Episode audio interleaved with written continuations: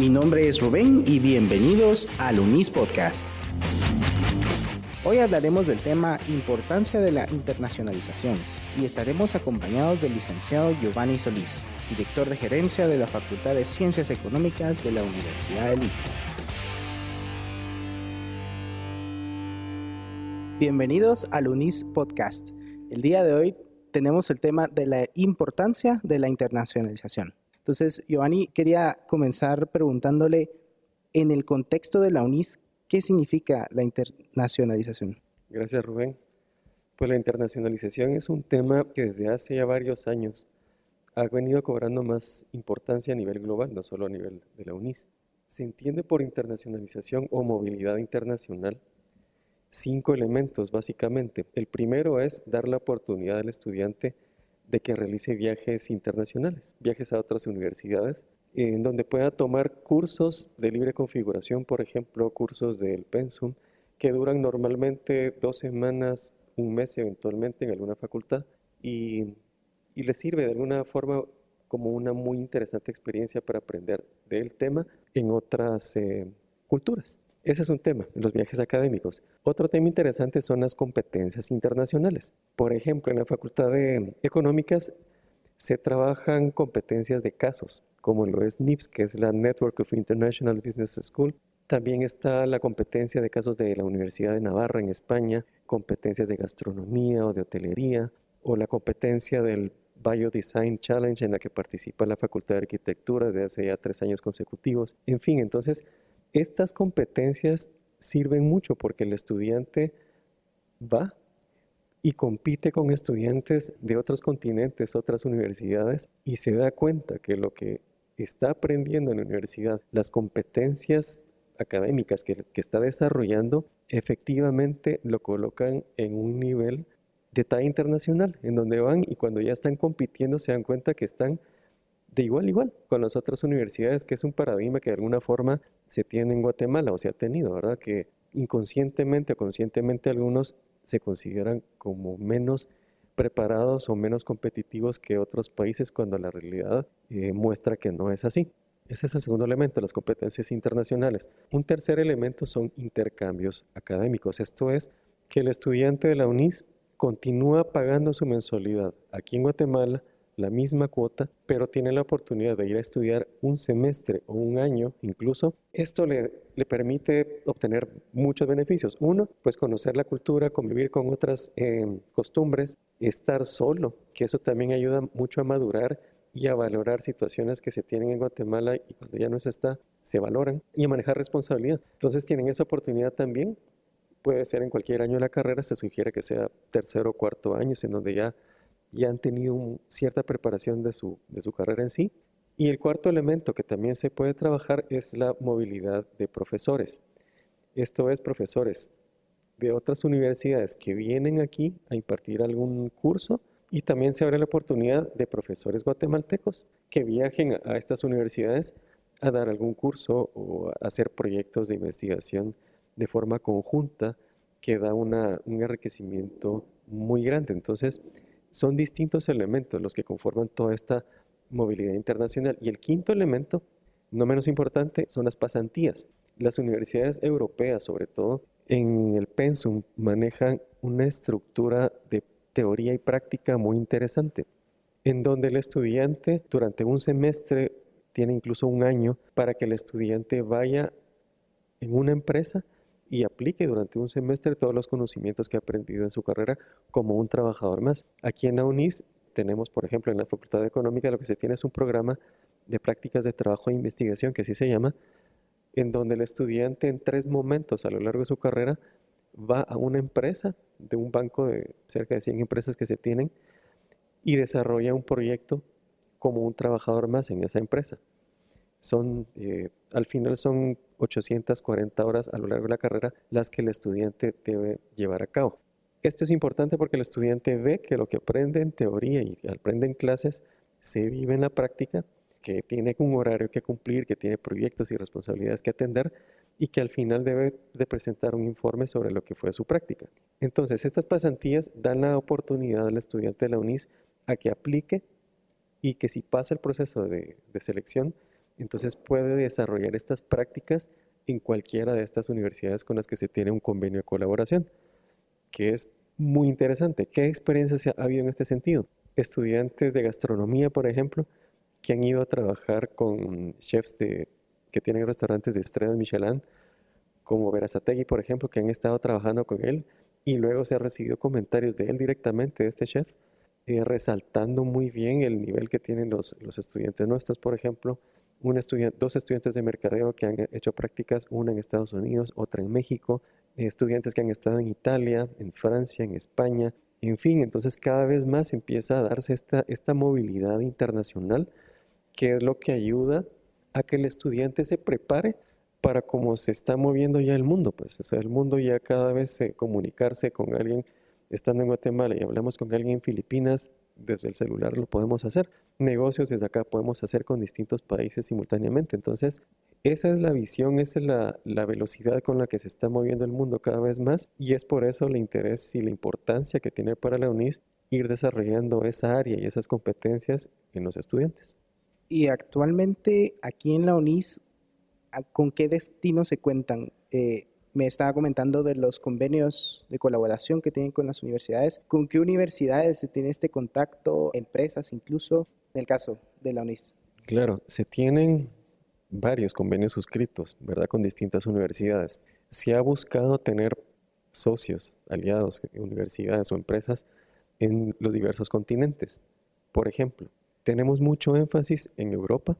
Por ejemplo, ahí estamos con dos universidades en Alemania una es Heilbronn University, otra que está en proceso de concluirse el convenio es la de Schmalkalden. Estamos con Dinamarca, con Irlanda, con España, con la Universidad de Navarra, con CESTE, también en Argentina, con Colombia, la Universidad de La Sabana, por ejemplo, en México, Estados Unidos, con Missouri, Taiwán, con quien también se tiene un convenio y estamos próximos a tener un segundo convenio con otra universidad de Taiwán, y próximos a suscribir también uno con una universidad del Reino Unido, establecida en Londres, en el centro financiero. Entonces, es una amplia variedad de opciones las que el estudiante tiene, con las que ya tenemos contactos, ya hemos iniciado relación y ahorita ya hay varios estudiantes interesados que ya empezaron a hacer las gestiones para ir a hacer un intercambio a estas universidades. Y de su experiencia, ¿cómo ha sido el feedback y las reacciones de las personas que incurren en cualquiera de estos cinco elementos?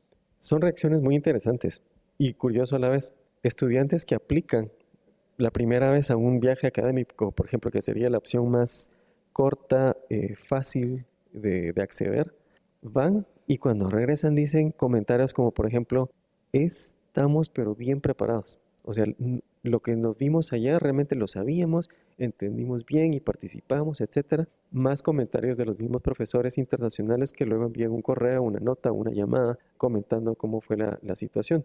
Un caso interesante, por ejemplo, fue en el 2015, que, que acompañé al grupo de, estudiantes que participó en la competencia internacional de casos NIPS en Canadá. Cada año el, la sede se va rotando. En ese año fue en, en Ottawa, Canadá. Y cuando llegamos, recuerdo muy bien, era el grupo de cuatro estudiantes entonces llegamos y bueno, aquí estamos el equipo de la UNIS de Guatemala.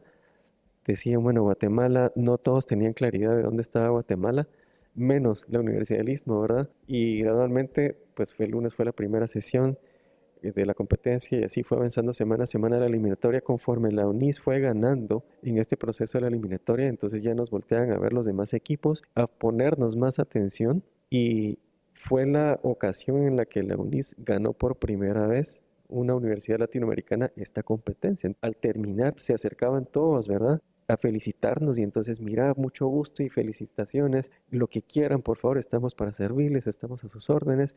Entonces fue exponer a la en su nivel académico internacionalmente. Y no solo la universidad, sino Guatemala, que es algo interesante también, que ya todo el mundo empieza a ver, ah, bueno, Guatemala está aquí, Centroamérica y demás, ¿verdad? Entonces, como una anécdota, pues interesante, ¿no? Y dentro del trabajo que está haciendo la UNIS para poner no solo el nombre de la universidad, sino el nombre de Guatemala más allá del territorio, ¿qué más está haciendo la universidad? Tengo entendido, por ejemplo, con lo que mencionaba de NIPS, que incluso Guatemala llegó a ser el host de estas competencias y también tengo entendido que muchas facultades dentro de la universidad le están dando prioridad a no solo cursos en inglés, sino que también profesores internacionales. Entonces, ¿qué proyectos tiene ahorita la universidad para expandir aún más la internacionalización? Es correcto, y tal vez aquí, antes de entrar en ese tema, es importante recordar que como universidad tenemos una gran responsabilidad porque estamos formando a los estudiantes para que transformen nuestra sociedad y que Guatemala llegue a ser un país en mejores condiciones que en las que está actualmente. Y esto es bien interesante porque la UNICI tiene algo de lo cual se distingue, es que pone a la persona humana en el centro de todas sus carreras, de toda su actividad. Si hablamos de empresa, pues la empresa se centra en la persona humana y alrededor de ella debe girar todo. Entonces, cuando vemos qué nuevos proyectos hay, uno que surgió derivado de, nuestro performance en, NIPS fue que el presidente nos solicitó, nos envió un correo para que la UNIS fuera la sede de esta competencia en el 2018. De nuevo, fue la primera vez que esta competencia salía del entorno norteamericano, europeo, y se trasladaba a Latinoamérica. Una competencia que colocó a Guatemala de nuevo en la vitrina internacional para que vieran, ok, aquí está Guatemala. Se hizo un video de cómo fue la competencia, porque fueron 16 equipos los que vinieron aquí. Estaba el equipo de Guatemala, 15 internacionales, con cuatro estudiantes más un coach o dos coaches que traían algunos. Vino el presidente, el vicepresidente de, de NIPS y quedaron muy bien impresionados de cómo fue no solo el desempeño académico, que sí es bien importante, sino también de la calidez de los guatemaltecos como anfitriones de la organización que se tuvo aquí en la universidad, en donde todas las facultades, todas las autoridades de rectoría, mantenimiento, en general todas las áreas, se involucraron con este objetivo común y el resultado fue genial. Fue genial, el presidente felicitó, envió posteriormente una carta al rector de la universidad felicitándolo, agradeciéndolo y diciendo que había sido competencia que por mucho se colocaba por encima del nivel de las, de las anteriores y que se había subido listón hacia el futuro. Eso, por ejemplo.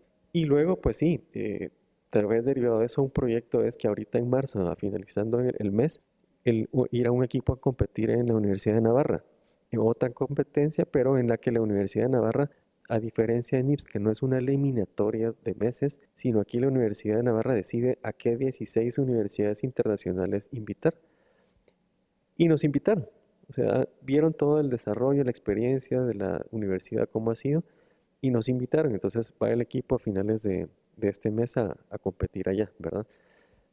Y efectivamente, como bien decías, parte de los proyectos que se tienen es que se invitan a profesores internacionales para que vengan. Esto con varios objetivos.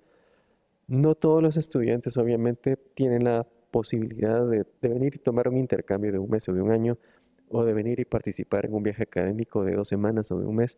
Entonces lo que hacemos es invitar a profesores para que enriquezcan con su cultura, sus conocimientos, con un punto de vista diferente al latino, para que el estudiante también que está en Guatemala vea y reciba otra experiencia, otros conocimientos y que todo esto se desarrolle en inglés. Los invita a que practiquen su inglés, ¿verdad? que sí lo saben, pero muchas veces es ese temor a, hablar, ¿verdad? decir, sí sé inglés, lo entiendo, pero ya hablar me cuesta un poco. Entonces, con estos cursos se les forza de alguna forma a que pierdan el miedo y que vean que no pasa nada, empezar a hablar y, y todo, todo funciona bien.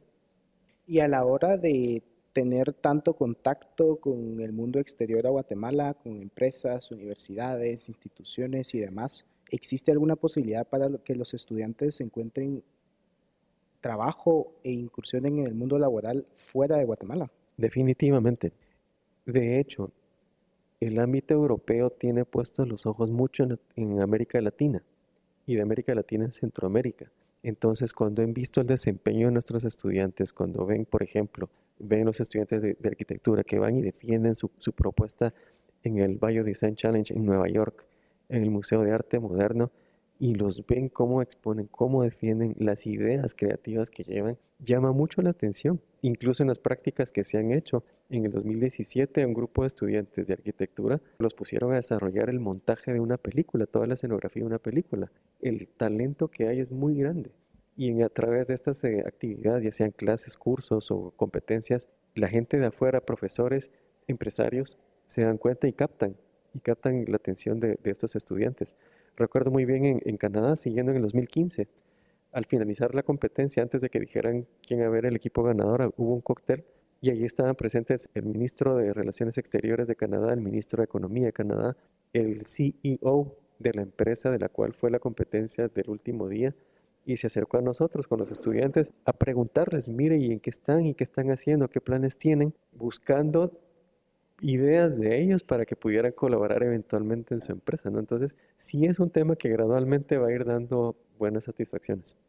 ¿Y usted qué, qué tanto impacto considera usted que tienen las personas, no solo a un nivel de hoja de vida, de currículum, de poder decir, sí, yo estuve seis meses en la Universidad de Navarra, en España, sino también qué tanto impacto tiene a nivel profesional y de experiencia el incurrir en cualquiera de estas experiencias? El impacto es muy grande, realmente, en varios sentidos. Por un lado está la experiencia de vida que tiene el estudiante cuando sale de Guatemala y comparte con otros estudiantes, colegas, compañeros de otros países, otras culturas, en donde toca pues aprender, ¿verdad? Y conocer, tolerar, etcétera, con esa experiencia corta o larga que sea en cuanto a tiempo, pero le ayuda a madurar. Por otro lado, el establecer esa relación de compañeros, que en un futuro se va afianzando más hasta que se vuelven amistad en muchos casos, le va a ayudar en el futuro profesional y personal por algún apoyo, alguna ayuda, algún negocio que puedan establecer juntos, qué sé yo. Entonces ya pueden establecer un, negocio, por ejemplo, alguien está en la India, otro está en Londres y otro está aquí en Guatemala y entre los tres forman un emprendimiento, ¿verdad? Por ejemplo, entonces de cualquier tipo, de cualquier índole que sea. Les ayuda mucho en ese sentido. Y luego a nivel eh, laboral, digamos, en su hoja de vida tal cual, para quien busque incorporarse en una empresa, muchísimo.